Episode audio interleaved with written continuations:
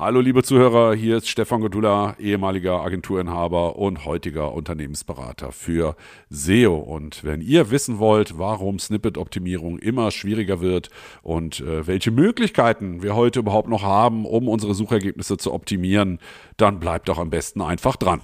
OMT kann ja auch meinen Prompt verfeinern und sagen, pass auf, ich will gerne auf die und die Begriffe. Klar, wir kriegen ja nicht alles runter, ne? aber in der Regel sind es zwischen zwei und vier Begriffe, aus denen Suchanfragen für diese Seite entstehen, zu denen sie auch am besten rankt. Und wenn ich die jetzt unterkriege in die Description, die ja nur noch zwei Zeilen, wie gesagt, hat, habe ich auch die Chance, dass sie bei vielen Begriffen so ausgespielt wird, wie ich das will. Und auch da kann ich natürlich die KI gut nutzen und sagen, ich hätte gerne diese Begriffe schon da drin.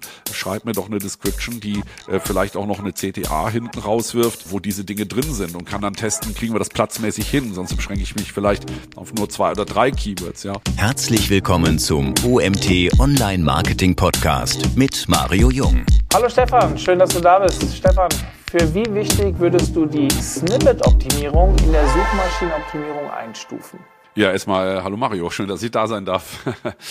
Äh, ja, die Snippet-Optimierung äh, ist grundsätzlich sehr wichtig, weil das das erste ist natürlich, was die Nutzerin, der Nutzer sieht, wenn wir eben in der Sichtbarkeit sind, also Top 10 Rankings haben. Und da haben wir natürlich äh, immer noch durchaus einen guten Einfluss drauf, ähm, dafür zu sorgen, dass vielleicht mehr Leute bei uns klicken als auf die über uns oder unter uns. Für mich ist die Snippet-Optimierung immer so ein Quick-Win. Weiß nicht, wie du das siehst. Wir reden ja immer so davon, SEO dauert ewig und äh, keine Ahnung, die Berater, die da draußen rumlaufen, ähm, 12 bis 18 Monate bis ROI und was ich da schon alles gehört habe. Aber bei einem Portal, was schon einen gewissen Traffic hat, da kann ich ja theoretisch mit der Snippet-Optimierung relativ schnell Erfolge erzielen, oder?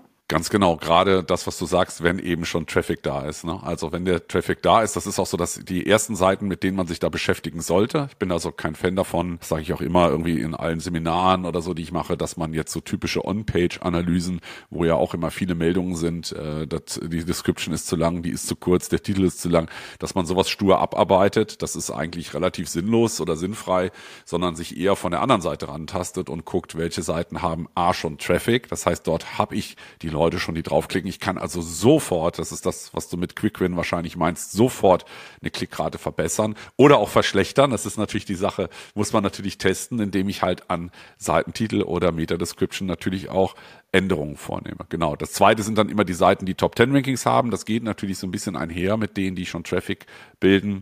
Und das dritte sind natürlich die Seiten, die wir optimieren wollen dahin. Ähm, und die packe ich in der Regel an, äh, um eben halt so ein Snippet zu optimieren. Ich muss nicht jede Seite einer Webseite optimieren, gerade im Rahmen Unternehmenskommunikation oder so. Das sind auch viele Seiten, die, die brauchen das jetzt nicht unbedingt. Ne? Vielleicht für diejenigen, die wirklich ganz am Anfang stehen, kurz erklärt, die, was die Snippet-Optimierung bedeutet. Im Endeffekt reden wir über den Titel anzupassen und die Description. Das sind die Sachen, die ihr bei Google sehen könnt, wenn ihr etwas sucht. Also da gibt es ja immer die Überschrift von einem Treffer und diese zwei Zeilen darunter. Und das Snippet und da gibt es noch deutliche äh, mehr, weil es gibt ja noch Erweiterungen, über die reden wir vielleicht auch gleich noch. Man kann auch so ein Snippet deutlich vergrößern und so weiter. Und wenn wir beim Vergrößern sind, beziehungsweise vielleicht beim auffälliger darstellen. Ich sehe immer wieder Snippets mit Sonderzeichen und Emojis. Es ist schon ein bisschen länger her, wo ich mich selbst damit beschäftigt habe. Das wurde meiner Meinung nach auch mal eine Zeit lang inflationär genutzt. Mittlerweile habe ich das Gefühl, Google hat da ein bisschen was zurückgeschraubt. Wie wirken sich Sonderzeichen oder Emojis in Seitentiteln und Meta-Descriptions auf die Darstellung in den Suchergebnissen aus, deiner Meinung nach?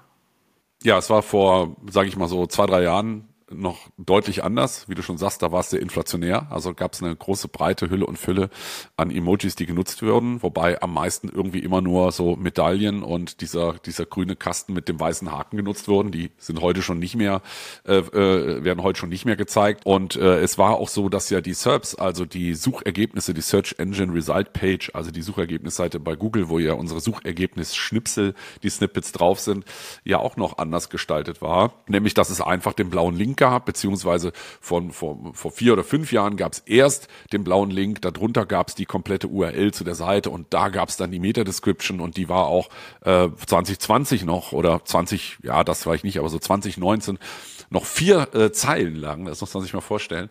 Äh, und dann kam ja doch schon relativ deutliche Änderungen, nämlich dass die, äh, dass die URL jetzt über dem Seitentitel stand, wobei sich das dann meistens auf die Hauptdomain begrenzt hat, was man dann optisch gesehen hat.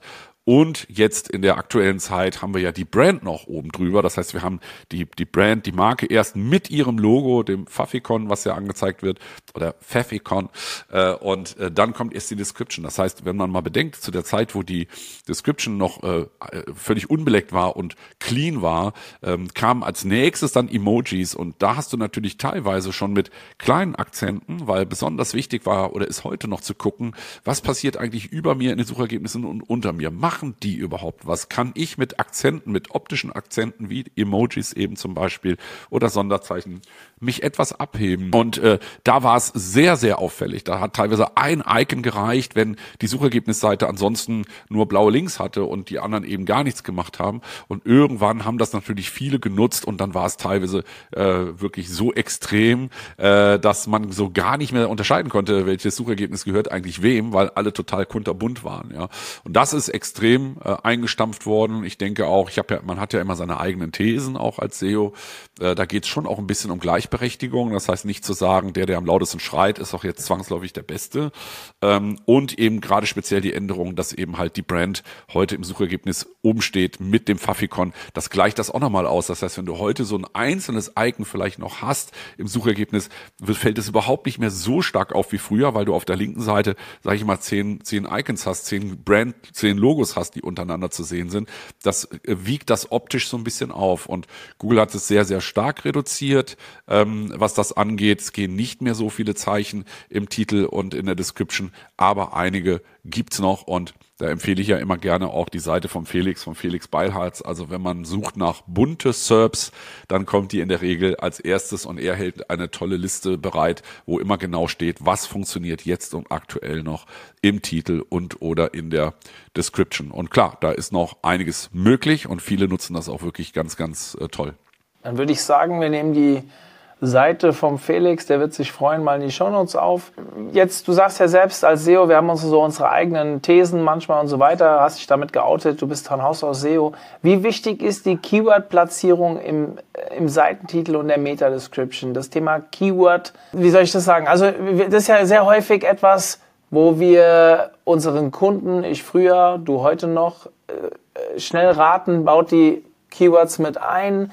Wie wichtig ist es für dich gerade an diesen beiden Positionen?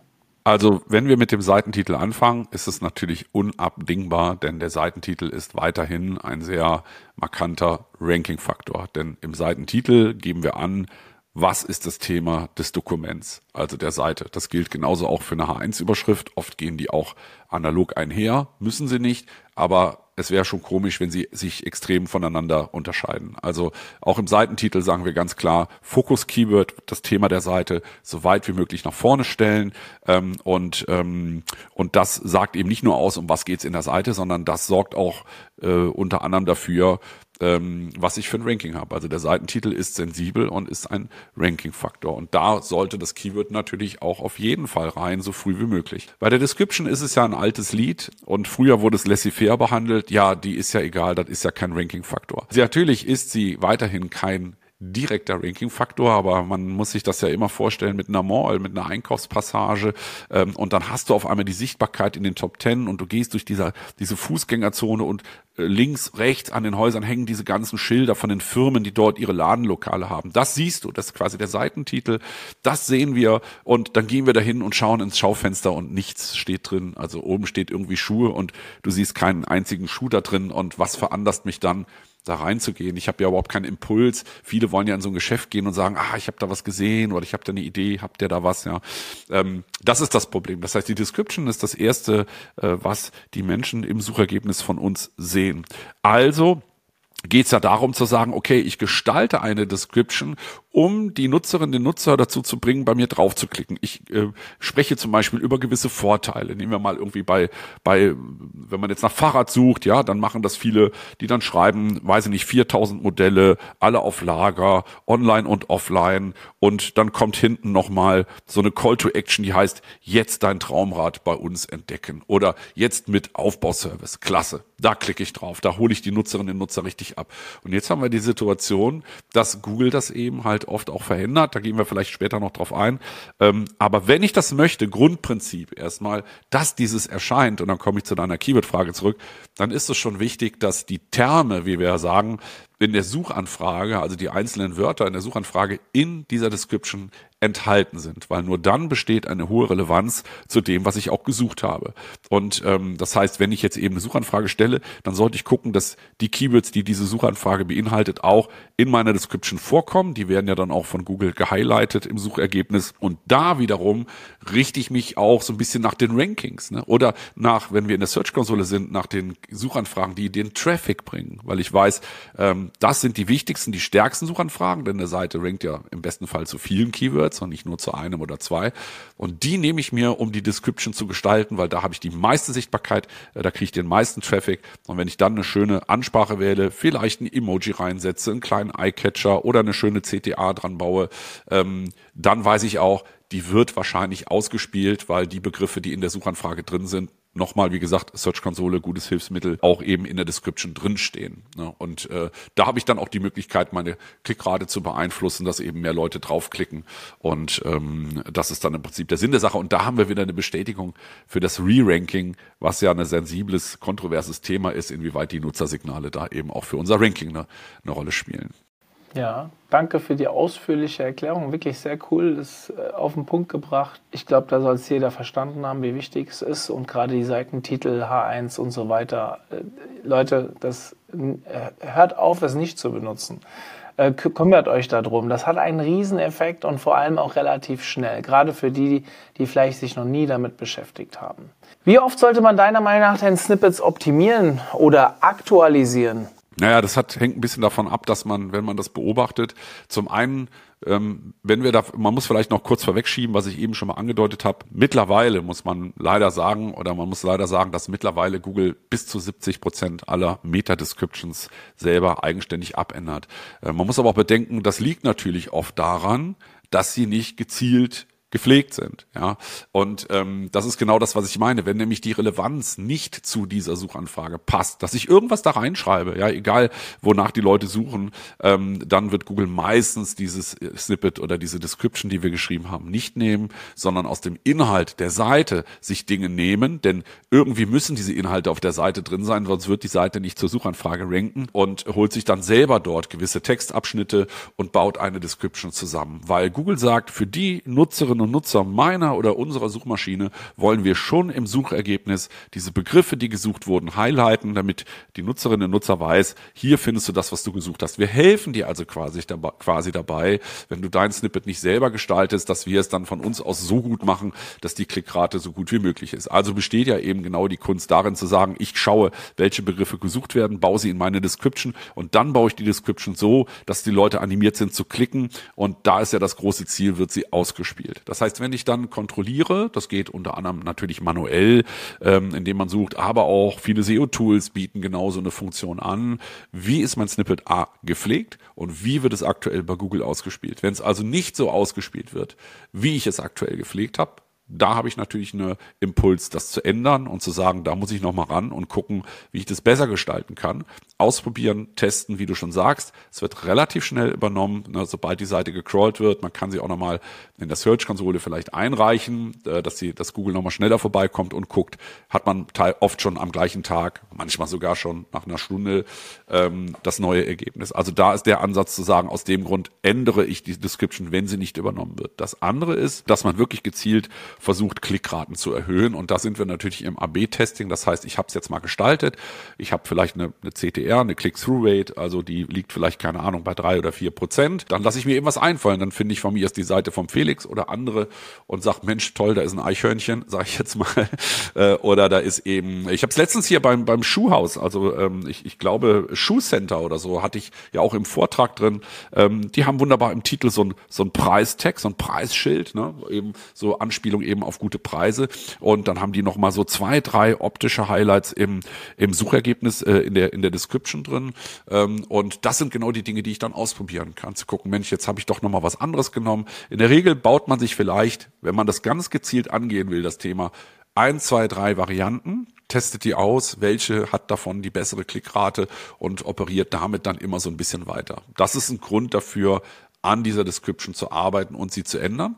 Und beim Seitentitel ist es ähnlich, dass man einfach auch immer mal versucht, äh, vielleicht dort einen Akzent zu setzen und aber gleichzeitig zu überprüfen, ob äh, dort entsprechend eine äh, bessere Reaktion der Nutzer ähm, stattfindet. Dann abschließend noch die etwas Mittel- bis Langfristigkeit. Sowas natürlich kontinuierlich beobachten, denn es kann ja sein, dass irgendwie drei, vier Wochen mein Snippet ausgespielt wird und auf einmal eben nicht mehr. Vielleicht sogar, weil ich an der Klickrate irgendwas bemerke. Also es ist eine Sache des Monitorings auch, das für die wichtigen Seiten zu beobachten.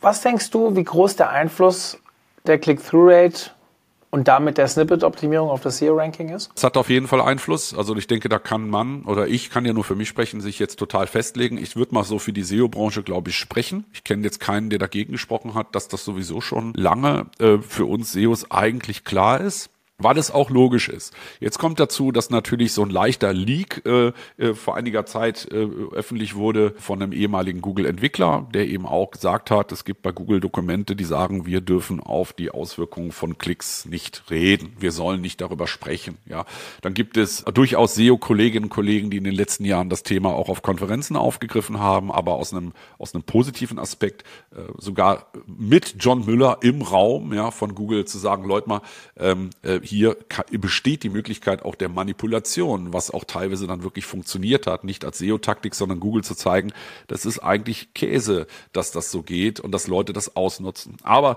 ich finde, das ist nicht unbedingt das Tagesgeschäft, die Manipulation. Also es sind selten Projekte, mit denen wir dann auch selber zu tun haben. Es ist äh, wichtig fürs Re-Ranking, äh, so wie Hans Kronberg immer ganz gerne eben halt sagt. Und da ist es sicherlich nicht immer nur äh, die Bounce Rate, also der Nutzer klickt drauf, äh, ist unzufrieden, kommt zurück. Das ist mit Sicherheit nicht ein einziges Signal, was da eine Rolle spielt, sondern es wird schon auch geprüft, ähm, welches Suchergebnis wird angeklickt, bleibt der Nutzer dann auf dieser Zielseite, äh, bekommt die Nutzerin das, wonach sie gesucht hat, wird die Suchintention erfüllt, kommt man zurück, klickt man auf ein weiteres Ergebnis, bleibt man dann dort, startet man die Suchanfrage neu, machst du einen neuen Tab auf. All diese ganzen Dinge werden ja mit zur Rate gezogen, um seitens Google zu entscheiden, Anhand dieser Nutzersignale erkennen wir ziemlich gut, ob dieser Inhalt auch für die Suchanfrage passend geeignet ist. Und es wäre ja einfach wirklich Quatsch, wenn man diese Information nicht nutzen würde. Da muss man ja nicht immer direkt an Manipulation denken. Ich glaube, auch da ist Google viel besser geworden, aber da gehe ich hundertprozentig von aus, dass das eine Rolle spielt. Sehr cool, sehr cool. Dann, was mir noch so ein, ein Thema ist, was bei mir immer wieder aufschlägt, ist das Thema Branding. Also Inwieweit sollte der Markenname deiner Meinung nach im Seitentitel auftauchen? Ja, das hat sich ja auch stark verändert durch die neue Darstellung der, der SERPs, der Suchergebnisse. Das heißt, äh, bis vor ein paar Jahren äh, war das schon auch sinnvoll. Ich glaube, gerade wenn man als Marke sehr bekannt ist, im Seitentitel dann sich selber nochmal zu präsentieren, dass man von vornherein weiß, ah, da ist jetzt hier von mir aus Nike oder äh, was auch immer, eine andere Marke. Ähm, genau da habe ich gesucht, da will ich jetzt meine, meine Sneaker kaufen oder irgendwas anderes. Und ähm, dann war es aber oft so, dass viele äh, Systeme, also Content-Management-Systeme oder, oder beim Layouting, beim Entwickeln der Webseite irgendwo im Template immer fest ähm, die, die, die für der Firmenname oder sowas äh, implementiert wurde, was, was grundsätzlich immer dazu führte, dass diese Seitentitel alle viel zu lang werden. Wenn du jedes Mal hinten dran immer noch irgendwie deine Firma äh, da dran hängen hast. Ähm, da konnte man also kontrovers darüber diskutieren, ob das jetzt Sinn macht oder nicht. Da gab es sicherlich zwei Welten. Äh, als, äh, sage ich mal, gewisse äh, Dienstleistungsfirma irgendwo äh, muss ich jetzt nicht auf jeder Seite unbedingt meine, äh, meine, meine, meine Marke hinten dran haben. Allerdings mit dem Wechsel jetzt des Erscheinungsbildes in den Suchergebnissen, wo wir als allererstes, wie gesagt, unsere Brand erstmal alleinstehend über allem sehen mit unserem Logo dazu, ist natürlich, und auch da bin ich natürlich vorsichtig mit der Aussage, aber ich würde mal sagen, zum Großteil, zum Großteil ist es absolut nicht mehr notwendig, seine eigene Marke dann auch zusätzlich mit in den Seitentitel zu schreiben, weil eben automatisch dort mir dann sage ich jetzt erstmal theoretisch, Platz fehlt für meine eigentliche Botschaft. Ich stehe ja schon mit meiner Marke oben drüber. Gibt vielleicht Anwendungsfälle, wo gewisse Brands sagen, ja, aber trotzdem, wenn wir da nochmal im Titel stehen, ist das wichtig. Da sind wir wieder beim Testen. Klickrate testen, macht's mehr aus, wenn meine Marke auch nochmal im Titel steht oder kriege ich weniger Klicks, wenn sie nicht drin steht. In der Regel sollte man den Platz für die, für das eigentliche Thema der Seite nutzen. Und hinzu kommt auch noch, dass ja Google auch dort sehr viel Anpassung vornimmt. Das heißt, auch da hilft Google eigentlich. Wenn wir jetzt einen schönen Seitentitel haben, aber dadurch, dass wir unsere Marke da hinten dran jetzt überall auf jede Seite dranhängen, ja, fest, ist der eigentlich zu lang, dann übernimmt das Google auch im Suchergebnis mal und zeigt den eben nicht an, damit Suchergebnis schöner aussieht. Haben wir unsere Marke nicht drin und man sucht gezielt vielleicht, man hat eine Konstellation einer Suchanfrage, wo wir ranken und obwohl wir unsere Firma gar nicht drin haben, zeigt Google trotzdem unsere Firma an, weil es gerade eben halt zu dieser Suchanfrage passt und der Nutzerin nicht um uns zu ärgern, sondern äh, dem Nutzer oder der Nutzerin hilft, äh, dort eine bessere Entscheidung bei den, bei den Klicks zu bringen. Also heute würde ich sagen, es ist kein, keine Grundanforderung. Ich würde es eher lassen, um, um andere, um den Titel vom Platz her anders zu nutzen. Lieber gucken, dass mein Pfeff-Icon richtig gut erscheint, mein Logo dort in den Suchergebnissen. Aber im Einzelfall äh, kann es sicherlich auch weiterhin Sinn machen. Ne? Also, aber heutzutage sehe ich es jetzt nicht mehr als erforderlich an. Wir haben eben schon über Aktualisierung und Optimierung gesprochen und ein anderes Thema, was immer wieder in meinen SEO-Seminaren so aufschlägt, ist das Thema wie ist denn der Einfluss von einer Änderung, also sei es jetzt Seitentitel oder Meta-Description, auf bestehende Rankings? Der kann positiv, der kann auch negativ sein. Also äh, ganz klar, wir haben ähm, der Seitentitel, wie gesagt, ist auf jeden Fall ja ein Ranking-Faktor. Das heißt, dort habe ich einen direkten Einfluss. Ne? Wenn ich jetzt im Prinzip dort vielleicht äh, meinen Fokus-Keyword äh, nicht äh, zu früh stelle, sondern ich verändere was und rücke das vielleicht etwas weiter weg, kann es sein, dass meine Relevanz vielleicht ein bisschen dadurch sinkt. Ja, ähm, Und äh, ein Riesenunterschied ist ja auch, ähm, wenn man jetzt eine Seite anlegt oder erstellt, man nimmt sich jetzt ein Content-Management-System und legt eine Seitenstruktur an. Ja, Dann passiert es oft im Standard, dass der Name, den ich der Seite gebe, was ja eigentlich das ist, was im Menü erscheint, wird dann auch erstmal standardmäßig als Seitentitel da reingeflanscht. Das heißt, da fehlt zum Beispiel natürlich dann direkt sehr viel Relevanz. Wenn wir, dann haben wir sowas wie Produkte, Service, Dienstleistung, wo überhaupt keiner weiß, für was denn eigentlich, ja. Äh, und das sind ja genau die Dinge, die ich dann im Seitentitel feinschleife und schärfe, um dann eine Relevanz zu meinem Thema zu erzeugen. Das heißt, das ist, Seitentitel ist weiterhin sensibel und kann bestehende Rankings natürlich negativ als auch positiv beeinflussen. Gerade wenn man Content aktualisiert.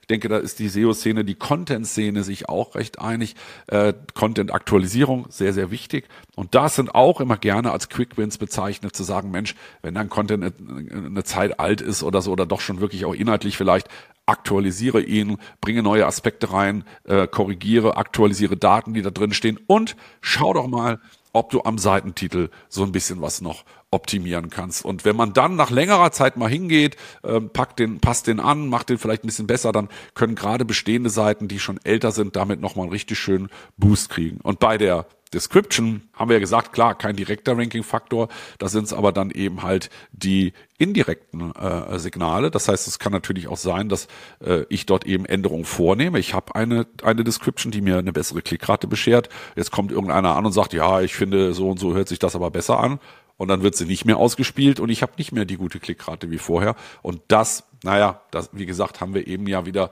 äh, drüber spekuliert, kann natürlich indirekt Einfluss nehmen auf mein Ranking, weil die Nutzersignale sich ändern, vielleicht zum Negativen oder eben auch zum Besseren. Wenn ich jetzt über so Sachen nachdenke wie Doppelpunkte, Bindestriche, Trennzeichen oben im Seitentitel, so das sind so Themen, die werde ich jedes Mal gefragt. Ich nehme an, du wirst diese Frage auch öfter bekommen.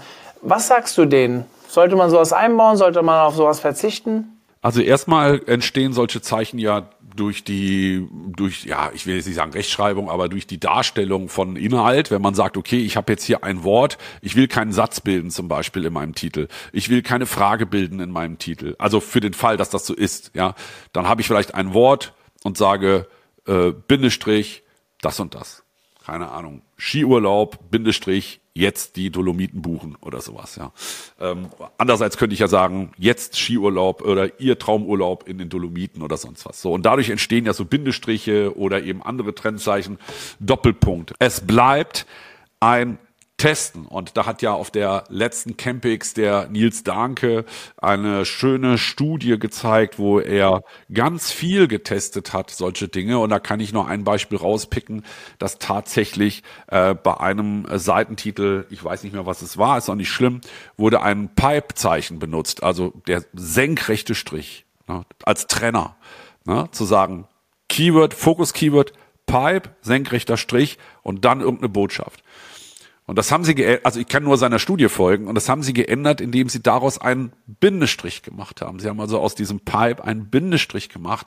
Und ich habe die Zahlen nicht im Kopf, ich kann aber nur sagen, eine exorbitante positive Veränderung in der Klickzahl. Es ist so. Und seine These war eben, oder deren These war eben zu sagen, ja, die Nutzer verbinden den Bindestrich eben mit etwas, was zusammenhängt, ja. Und äh, dieser Pipe, dieses Pipe-Zeichen war eine zu starke Trennung ähm, für die Nutzer, die dann gesagt haben, okay, das, da ist irgendwas gestört oder da, also das, da, wir sind ja jetzt alle keine Neurowissenschaftler, äh, aber ähm, äh, Fakt ist, äh, es, es, es läuft darauf hinaus, ne? man, man, man muss es einfach probieren. Zumindestens, wenn man das Gefühl hat, naja, könnte das stören, könnte das für die Nutzer, wenn sie es lesen oder optisch irgendwas einen Unterschied machen, dann auch hier wieder ganz klar testen da glaube ich jetzt nicht, wenn du da einen Bindestrich machst, einen Doppelpunkt, da bin ich nicht so dabei, dass das direkt einen Ranking-Einfluss hat. Aber die Klickrate, ne, die kann darunter positiv oder negativ äh, äh, sich verändern. Und das war mal so ein gelungenes Beispiel, wie, wie extrem das äh, da was ausmachen kann, ob ich dann einen Pipe oder einen Bindestrich habe. Also auch hier ganz klar testen. Ja. Dann fallen mir ganz spontan ein, das ganze Thema rund um strukturierte Daten. Da gibt's ja auch noch viele, viele Möglichkeiten, Snippets zu vergrößern und so weiter. Hast du da irgendwie ein Fable für irgendeine äh, Maßnahme? Ja, ich habe einen, ich habe einen besonderen Hinweis und der besondere Hinweis ist hat eigentlich ein etwas ich übertreibe jetzt mal traurigen Hintergrund, nämlich dass gerade jetzt auch hier, wo wir äh, diesen Podcast auch aufnehmen, ähm, vieles leider nicht mehr funktioniert. Ne? Also ähm, zum Beispiel die Events, ne? die Eventtermine, also strukturierte Daten. Wenn man jetzt Termine hat, bleiben wir doch mal im SEO-Thema. Äh, alle, die SEO-Seminare anbieten, ja, die haben natürlich ihre Termine auf der Website mit strukturierten Daten ausgezeichnet, äh, also dem Attribut Event, was dafür gesorgt hat, dass Google schon im Suchergebnis drin äh, die ersten drei, vier Termine, ihr kennt es ja selber, ihr habt ja genauso gemacht äh, äh, mit euren Seminaren, ja, und schon hast du drei, vier Termine schon im Suchergebnis drin, äh, die angezeigt werden. Äh, dann hast du unten vielleicht auch noch Bewertungen drin, die angezeigt werden und schon bist du ein, groß, gutes Stück größer. Und es ist wirklich eine ganz, ganz aktuelle Situation, ohne dass Google das angekündigt hat.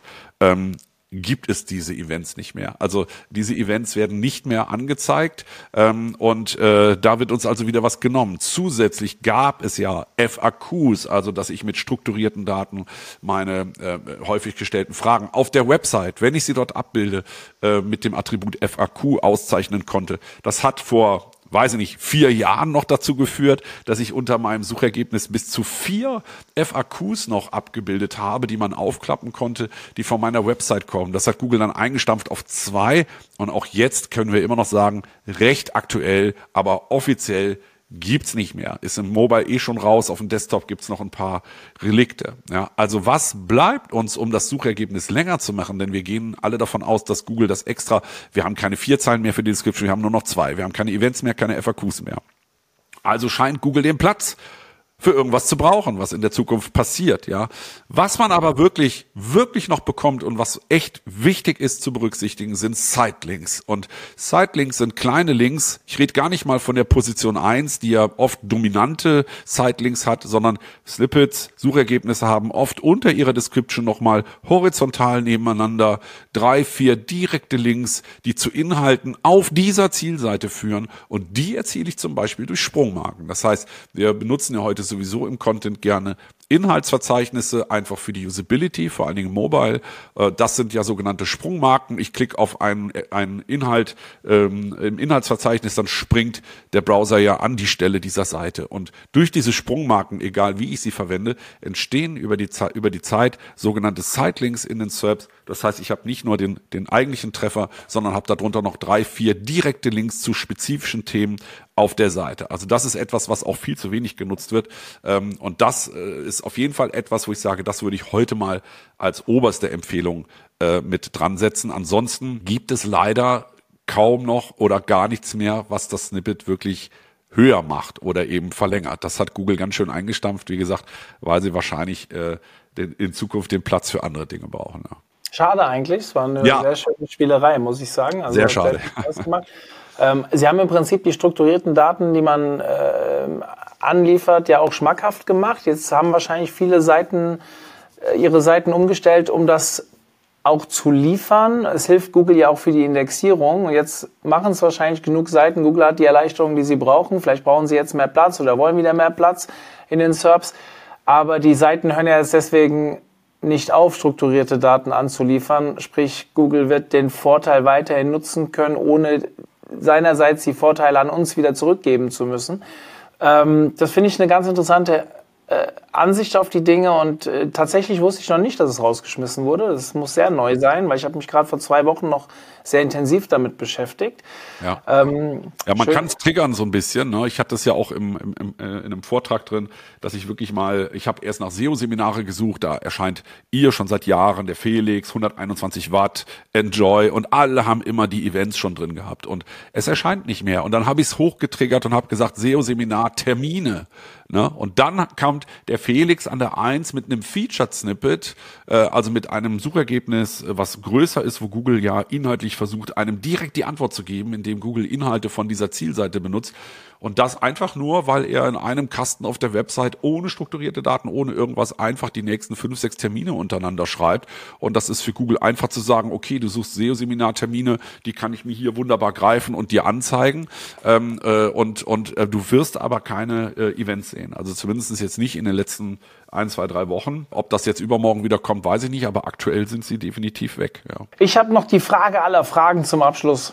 Jetzt wird jeder denken, oh je, uh. was kommt jetzt? Was hat er sich jetzt überlegt? Ich glaube, wir haben mal eine Konferenz, du warst ja selbst als Speaker mit genau zu diesem Thema im Vortrag dabei, ähm, gemerkt, nichts geht mehr vorbei an der KI und oder an, dem, an der Frage KI. Jetzt äh, die Frage natürlich auch an dich. Wie können maschinelles Lernen oder künstliche Intelligenz bei der Snippet-Optimierung eingesetzt werden? Sehr gut. Also wir bleiben einfach mal beim Chat GPT. Ich denke, das ist das meiste, äh, das, auch wenn wir ja schon lange natürlich KI haben und etliche Tools haben und tausende von Tools, die jeden Tag dazukommen, aber reden wir jetzt mal über Chat GPT.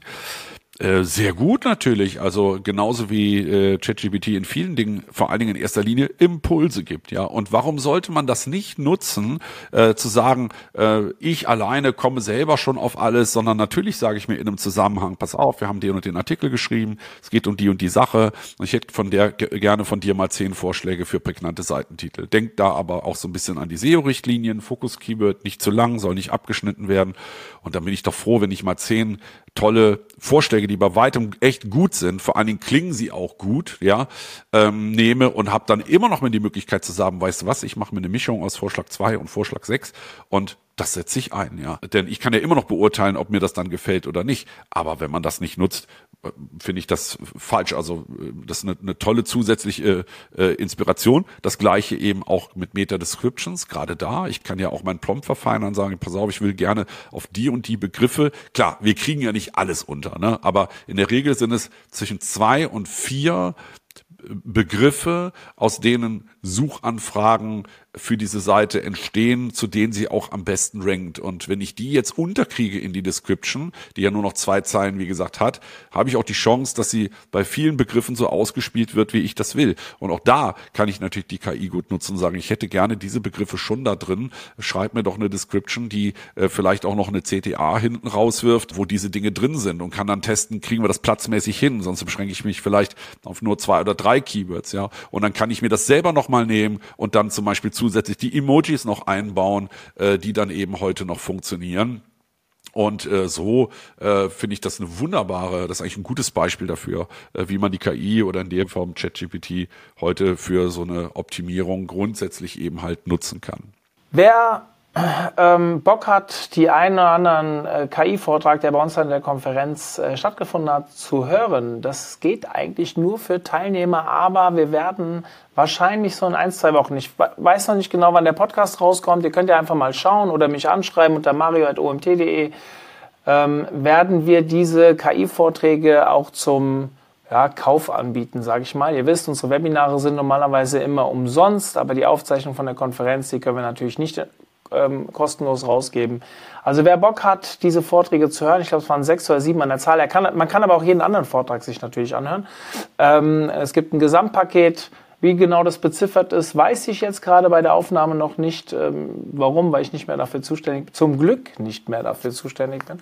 Und dementsprechend ähm, äh, könnt ihr gerne einfach auf mich zukommen und ich äh, sage euch, wo es das geben wird. Stevie, vielen, vielen Dank. Äh, der Vortrag hat unglaublich gutes Feedback bekommen, auch in unseren Feedbackbögen, ähm, sehr häufig als positiver Vortrag genannt worden. Wir fragen ja immer nach. Negativ gibt es sehr selten welche, die genannt werden, aber es werden einige auch als positiv herausgestellt und ich habe deinen Namen häufiger gelesen. Das ich habe es noch nicht ganz ausgewertet. Wir machen auch kein Ranking, aber es ist trotzdem immer schön, den einen oder anderen äh, Vortrag zu sehen. Und ja, keine Ahnung, man bestätigt ja so ein bisschen, wie wichtig dieses Thema auch ist. Ja. Und wie, mit, mit welchem Elan bzw. Passion du das Thema auch vorantreibst. Ich glaube, das spricht dann auch dafür, wenn du dann nach vorne auf der Bühne bist, dass man dir das dann auch dementsprechend abnimmt. Deswegen vielen lieben Dank an dich dafür. Sehr gerne. Und ja, wir sind raus an der Stelle. Vielleicht kann ich noch sagen, die neue Konferenz findet nächstes Jahr am 27.09. statt. Ich hoffe, dass euch der ganze Social Buzz, der im Nachgang über LinkedIn und Co. passiert ist, euch so richtig auf den Sack ging, weil ihr nicht dabei wart und es unbedingt ändern wollt. Ja, also dementsprechend ähm, guckt einfach mal auf die Seite omt.de slash Konferenz und ja, die Tickets für nächstes Jahr sind buchbar und wir werden nächstes Jahr einen ganz besonderen OMT haben, weil es der zehnte, also das zehnjähriges und wir werden uns was ganz Besonderes überlegen. Dass ich, ich hau richtig hier Pressure raus, weil ich habe noch gar keinen Schimmer, was das sein wird. Aber wir werden uns auf jeden Fall hinsetzen und versuchen wieder einen draufzusetzen. Ich glaube, es ist uns dieses Jahr gelungen. Nächstes Jahr wird es uns hoffentlich wieder gelingen und dementsprechend ähm, ja, hoffe ich, dass ihr alle dabei seid. Und wer kein Ticket kauft, kann uns wenigstens fünf Sterne im Podcast hinterlassen. Also bei iTunes oder wo auch immer. Vielen lieben Dank. Wir sind raus. Danke, Stefan. Sehr gerne. Bis dann. Ciao. Ciao.